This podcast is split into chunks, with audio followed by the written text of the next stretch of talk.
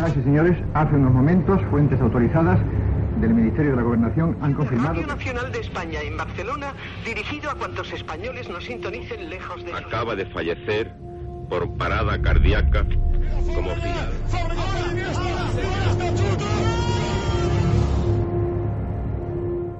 Historias de la historia. Fernando Lumbreras. Dirige Orlando Madariaga.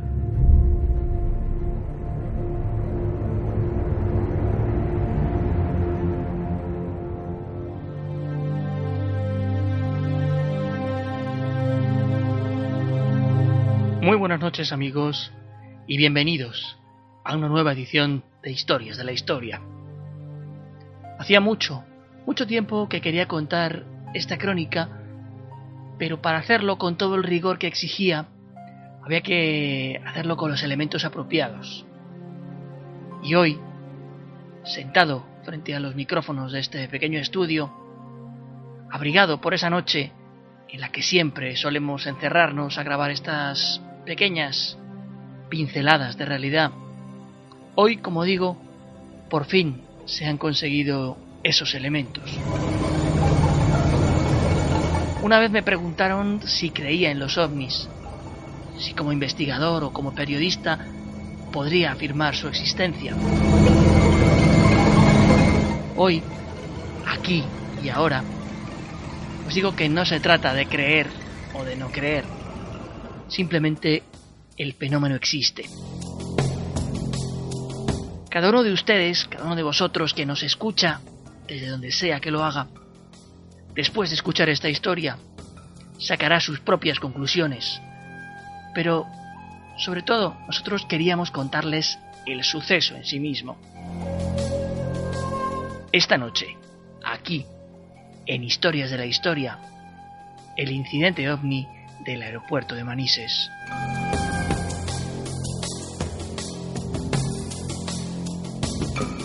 Era la noche del 11 de noviembre de 1979. En el aeropuerto mallorquín de Son San Juan se autorizaba para el despegue, rumbo a Tenerife, al vuelo JK-297, un supercarvel de la ya desaparecida compañía TAE que había despegado hacía unas horas de Salzburgo y había hecho escala en las Islas Baleares para recoger pasaje y repostar combustible. Su destino final era Tenerife. Estaba al mando de la aeronave el piloto Francisco Javier Lerdo Saez de Tejada, un hombre con una amplia experiencia como piloto comercial. Cuando el avión ya se colocaba en la cabecera de la pista para iniciar la aceleración y el posterior despegue, no podía ni imaginar que aquella noche iba a quedar para siempre grabada en sus retinas. Eran cerca de las once de la noche. La nave sobrevolaba el Mediterráneo cuando el mecánico del aparato, que se encontraba en cabina, advirtió de la presencia de dos extrañas luces rojas que se aproximaban desde la izquierda en rumbo de colisión hacia el avión. El nerviosismo se apoderó de los tres tripulantes que en ese momento gobernaban la aeronave. El capitán pidió inmediatamente explicaciones a las torres de control próximas. Esto que van a escuchar a continuación es la grabación real de la radio de a bordo y la respuesta que se dio desde el aeropuerto de Barcelona. El piloto pregunta, y lo digo por si la calidad del audio no fuese la mejor, por la existencia de tráfico en la zona. La respuesta, desde la torre de control del Prat, es simple. No detectan ningún tipo de avión. Vamos a escucharla. Confirmamos que tenemos algún tráfico próximo a nosotros, a nuestra izquierda, aproximadamente unas 4 o 5 millas. 297 en negativo, no hay tráfico notificado. Tenemos dos señales de luces rojas, como a unas 3 millas a las 10 de nuestra posición. Aproximadamente a la misma altura. A las 10 de la posición, a unas 3 millas a la izquierda de su posición ahora. Afirmativo. Sí, si cuando pueda me informa usted sobre ese tráfico.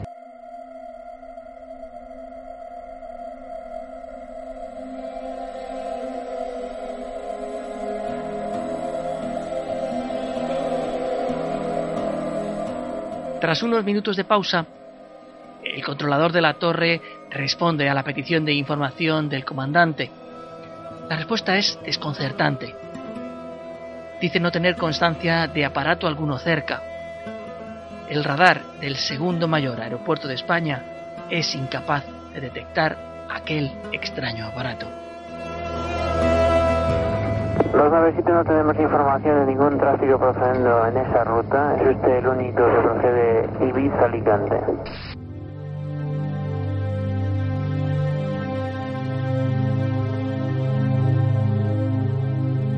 Ante la respuesta poco convincente de Barcelona, el comandante se pone en contacto con el control de tráfico aéreo de Torrejón de Ardoz, en Madrid, que monitoriza prácticamente todo el territorio nacional. Esta fue la respuesta que recibió también a esta nueva consulta. ¿Me confirma el tipo de avión que puede ser este tráfico? La 297, ¿me confirma si va en su misma dirección? Afirmativo, lo tenemos cada vez más cerca. Barcelona Tiger 97, solamente puedo ver dos luces eh, rojas fijas, sin eh, Barcelona Tiger 97, he incrementado el rate de ascenso, ahora estoy a través de 280 y el tráfico este sube mucho más rápido que nosotros y se acerca cada vez más. 297 recibida.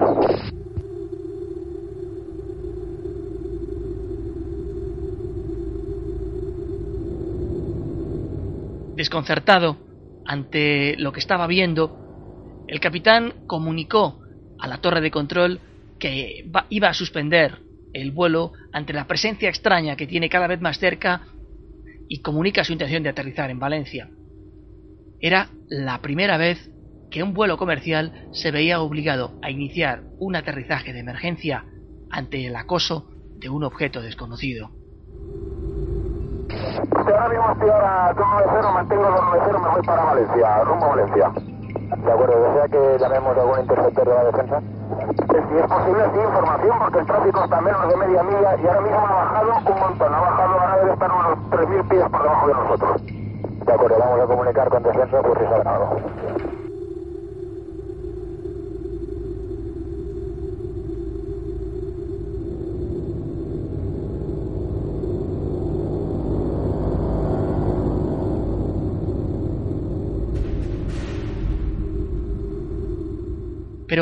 ¿qué estaba sucediendo aquella noche? Al menos 50 personas fueron testigos de aquel avistamiento. Uno de ellos fue Miguel Morlón, quien por entonces era director del aeropuerto de Manises, en Valencia.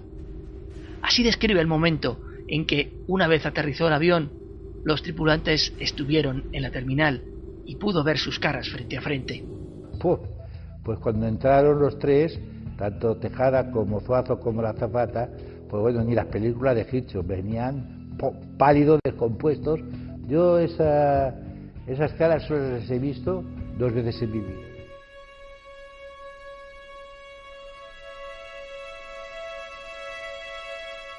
¿Había terminado el misterio o estaba a punto de comenzar una nueva fase del mismo? Más bien diríamos que el episodio ovni de Manises entraba en un siguiente capítulo.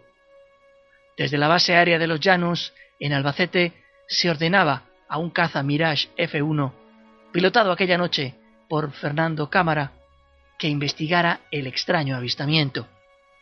Así describió años después el coronel retirado del Ejército del Aire su experiencia en la persecución de aquel objeto no identificado. Yo pasé por Valencia, por encima de Valencia, no vi nada. En el radar no aparecía ningún eco. eh, no había ecos de otros aviones porque eh, se habían encargado de separar el tráfico civil que pudiese haber en la zona. En un momento me pareció ver una luz hacia el sur, hacia el mar, una luz hacia el mar. Y digo, bueno, pues dirígete allí a, a ver si, si ves algo. Vi pues eh, delante de mí y un poquito más bajo.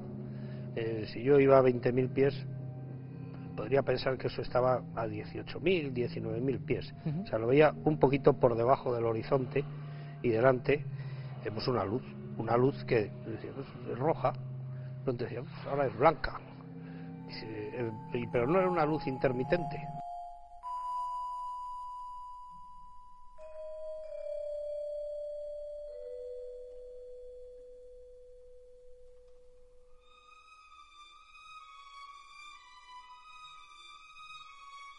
Están escuchando Historias de la Historia en la sintonía de, de, Viva Radio y también en abierto para todas esas emisoras hermanas que conectan con nosotros. Hoy centrándonos en el que es sin duda ninguna el episodio ovni más importante de la historia de España, el de Manises. Un avión de pasajeros que tuvo que aterrizar de emergencia ante la visión de dos extrañas luces rojas que se acercaban rápidamente. El caza siguió hasta en tres ocasiones a las extrañas luces hasta que éstas desaparecieron con rumbo sur, pero era evidente que ante los numerosos testigos que habían observado aquel misterioso espectáculo de luces, el Ministerio de Defensa no se iba a quedar en silencio. De hecho, se redactó un informe confidencial entonces, hoy desclasificado en varios puntos, que arroja si cabe alguna duda más a lo que realmente sucedió. Refiere el documento 77.020.13 de la División de Operaciones del Estado Mayor del Ejército del Aire que un informante anónimo aseguró haber visto desde la parada de San Adrià del Besós, provincia de Barcelona, en la que se toma el bus entre la ciudad condal y Granollers, que a eso de las 20 horas 15 minutos dos luces rojas se movían a gran velocidad y que una vez desaparecieron se produjo un gran apagón. Aquel informante, anónimo, aseguraba que habían sido varias las personas que habían sido testigos del hallazgo. ¿Tendrían algo que ver estas luces con las del famoso incidente ovni del avión? Pues no se sabe. Aquella noche, en Manises, entre los muchos testigos que habían presenciado el suceso, crecía la curiosidad. Salvador Tomás era por entonces director de seguridad del aeropuerto de Valencia. Así vivió él aquellos minutos y así funcionó el protocolo de seguridad ante aquel extraño avistamiento. Al final, entre la torre de control, los compañeros de la oficina de tráfico, el propio director del aeropuerto que estaba con nosotros, estaba, estaba aquí, había cenado aquí esa noche, y más personas que estábamos por aquí, llegamos unas 30 personas más o menos a ver lo mismo. Estuvimos haciendo un seguimiento, claro, empezamos a verlo, oye, tú lo ves, pues mira, sí, ahí está, pues lo, típico, ¿no? Desde la torre de control nos llaman, oye, ¿lo estáis viendo? Sí, sí, en la misma posición. Todos coincidíamos y no estábamos al lado uno del otro, porque cabía pensar, cabría pensar una histeria colectiva, ¿no? Pues no, porque el señor que estaba en la torre lo veía, los que, el que estaba en la otra parte de la plataforma lo veía, avisamos a la base aérea, entonces había una base aérea enfrente, ahora ya ha desaparecido la base, ahora es, terreno de AENA, ¿no? Del aeropuerto. Entonces había una base aérea, ¿no? Eh, avisamos al capitán de día de la base aérea, salieron y desde la plataforma ellos también lo veían.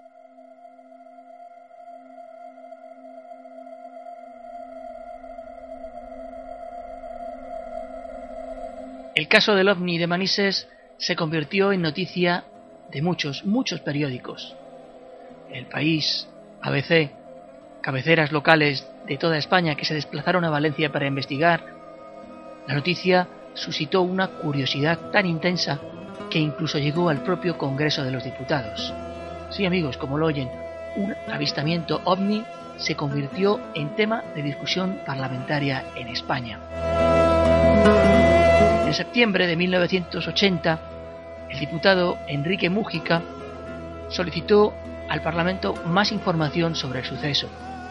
El informe estaba entonces clasificado como alto secreto, pero terminaba con una conclusión si cabe más enigmática. Voy a leerles textual la cita. La cita dice, no se ha podido averiguar el origen de las referidas luces y descartada la hipótesis de que pertenecieran al posible helicóptero antes mencionado debido a la velocidad desplegada, estas confirman la existencia de un tráfico no controlado en la zona de procedencia desconocida.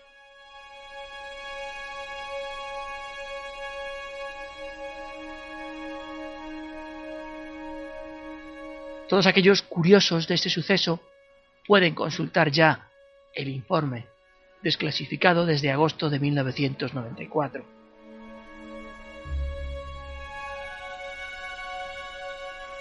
¿Qué respuestas lógicas cabrían darse a propósito de este suceso? Pues han sido varias las que se han aportado a la hora de investigar. Una de ellas afirma que las luces corresponderían a la presencia de la sexta flota de Estados Unidos en la zona, probando inhibidores antirradar o dispositivos de guerra electrónica. No en vano, por aquellos días se estaba produciendo la crisis de los rehenes en Irán, aquella que seguramente hayan visto reflejada en la película Argo. Otra explicación sugiere que las supuestas luces serían en realidad torres de combustión de alguna refinería que debido a las magníficas condiciones de visibilidad habrían producido un anómalo efecto de estar eh, suspendidas en el aire. Saquen, como decía, sus propias conclusiones. Pero allí, aquella noche del 11 de noviembre de 1979, sucedió algo. ¿Un ovni? Evidentemente sí, porque no se ha llegado a descubrir nunca lo que fue, y lo que sea que irradiaba esas luces rojas continúa siendo de naturaleza desconocida. Ahora bien, puede que se trate de una nave extraterrestre. Puede que no.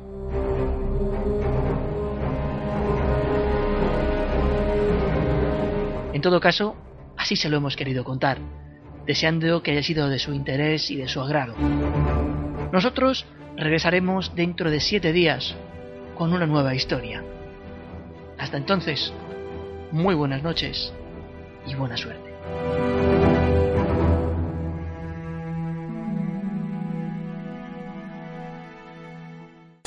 Viva Radio, tu radio de viva voz.